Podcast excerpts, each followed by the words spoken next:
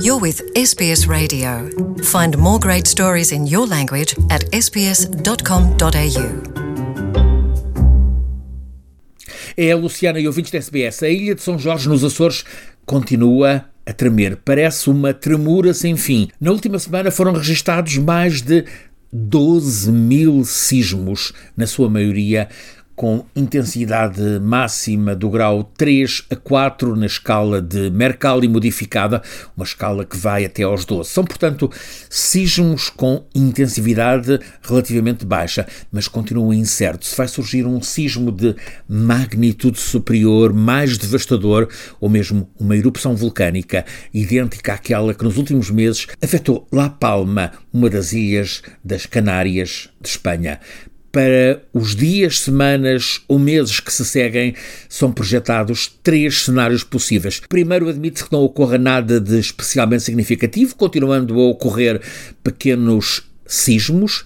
Segundo cenário, pode acalmar por um lado, mas acontecer depois um sismo de grande magnitude, como aquele que atingiu esta das nove ilhas dos Açores em 1808. Terceiro cenário, pode evoluir para erupção vulcânica. Isto mesmo é indicado pelo geólogo José Madeira, do Instituto Dom Luís, da Faculdade de Ciências da Universidade de Lisboa.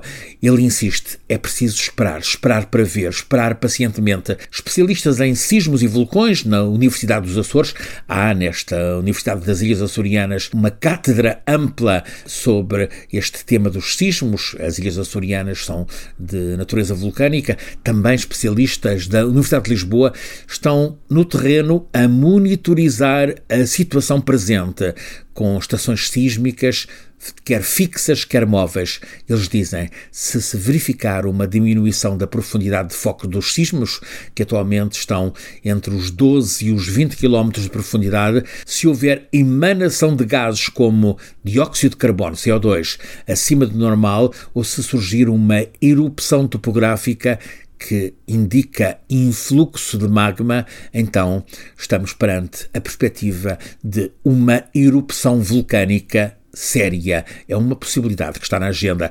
Ainda não é certo o que causou esta crise sísmica na ilha açoriana de São Jorge, uma das nove ilhas dos Açores.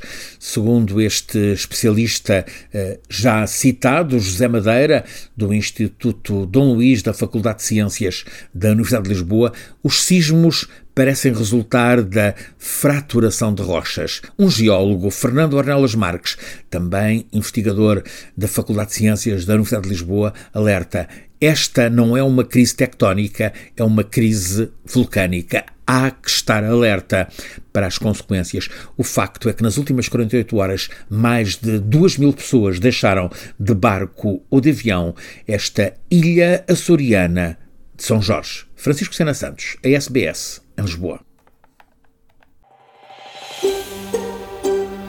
Want to hear more stories like this? Listen on Apple Podcasts, Google Podcasts, Spotify, or wherever you get your podcasts from.